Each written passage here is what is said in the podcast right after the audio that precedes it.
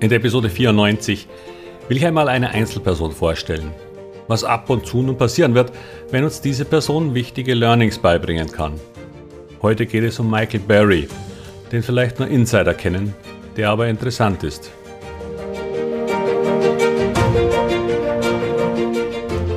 Herzlich willkommen, moin und Servus beim Podcast Aktien verstehen und erfolgreich nutzen.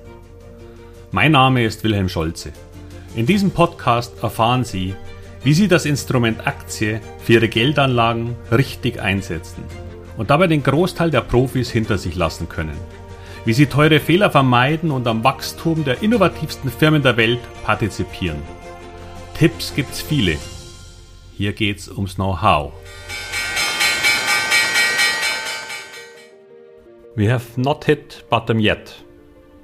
Und There is more pain coming to the stock market. Zwei Zitate eines Mannes, der verdammt oft richtig lag mit seinen Prognosen. Daher sollte man vielleicht mal aufmerken, wenn er was sagt. Wer ist Michael Berry?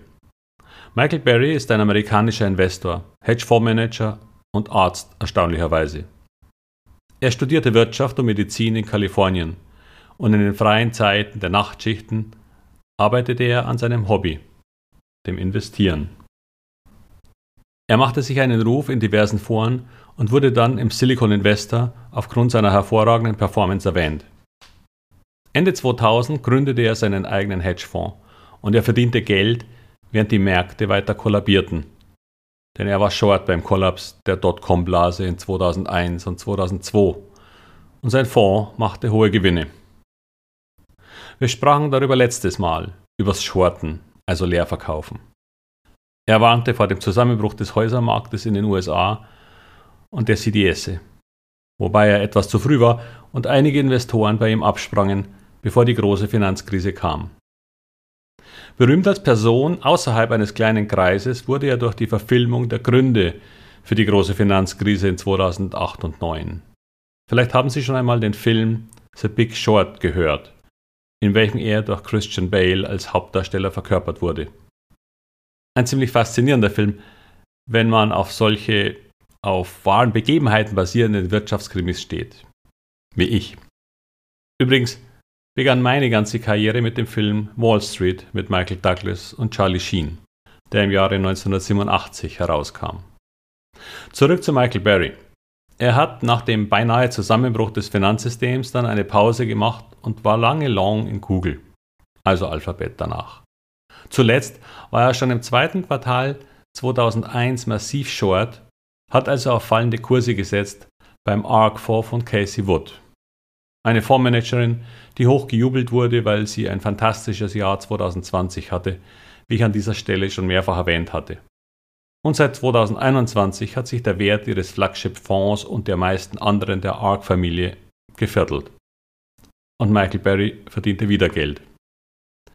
Ein großer Fehler, der bekannt wurde, war seine große Short-Position auf Tesla, die ihn sicher sehr viel Geld gekostet hat, weil er sie sehr groß werden ließ, bevor er sie im Oktober 2021 komplett geschlossen hat. Er hat aufgegeben. Das ist das Risiko von Short-Positionen, das ich in der letzten Folge schon einmal kurz erwähnt hatte. Während man mit Aktien nur maximal 100% in einer Position verlieren kann, und das passiert meist nur bei der Pleite der Gesellschaft und Betrug, so kann man mit Short-Positionen sehr wohl das Mehrfache seines Einsatzes verlieren, weil eben bei Aktien oder auch anderen Anlagen nicht bei 100% Schluss sein muss. Sie können sich auch verdrei, verfünf oder sogar verzehnfachen mit eben diesem Risiko dann damit sein ganzes Vermögen zu verlieren. Aber zurück. Er warnte auch schon im April, Mai 2021 vor dem Zusammenbruch der Kryptowährungen, dann vor den Meme-Stocks wie GameStop, die inzwischen auch um rund 85% vom Höchststand korrigierten, und zuletzt vor dem Zusammenbruch des SPAC-Marktes. Auch dort bekommt er recht und ich werde auf dieses Investment-Vehikel das nächste Mal genauer eingehen. Und ich kann sogar sagen, dass ich viele Dinge sehr ähnlich sehe. Zusammenbruch ARC, Krypto und Meme-Stocks konnte ich eins zu eins unterschreiben. Die Finanzkrise damals leider nicht, aber das war ursprünglich auch ein amerikanisches Problem. Über einiges davon habe ich ja auch schon vor langer Zeit Episoden gehabt. Doch nun kurz zurück zu heute. Schon seit einigen Monaten ist Michael Berry negativ auf die Finanzmärkte. Und vor einigen Wochen begann Michael Berry seine Aktiendepots komplett zu räumen. Er sagte wohl im Mai dann folgenden Satz: Es ist, als würde man einen Flugzeugabsturz beobachten. Es tut weh, es macht keinen Spaß und ich lächle nicht. Er prognostiziert, dass wir noch nicht am Boden angekommen sind und hat nur noch eine einzige Aktie im Depot. Einen amerikanischen Betreiber von Gefängnissen. Ich weiß nicht, was er wartet, aber das klingt schon fast nach Mad Max mit Mel Gibson. Was er sieht, ist, dass das für Investments in Aktien zur Verfügung stehende Geld in den USA sehr schnell fällt. Aufgrund der höheren Zinsen und hoher Inflation bleibt weniger Geld dafür übrig.